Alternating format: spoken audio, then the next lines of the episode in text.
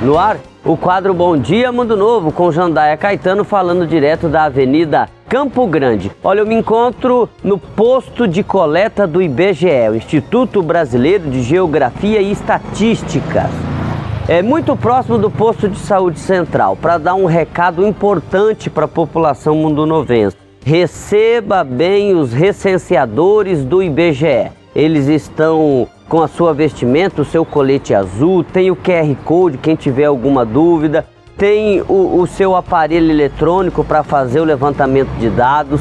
Esse levantamento de dados não tem é, correlação com nenhum órgão outro federal, não há cruzamento de dados, não é nada. Por isso que é importante você responder todas as questões. Vão vir à tona questões de escolaridade da família, à tona questões de renda per capita da família, não se preocupem.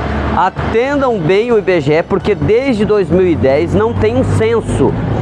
Depois foi tendo só atualizações, ou seja, de 2010 até 2022 nós já temos 12 anos.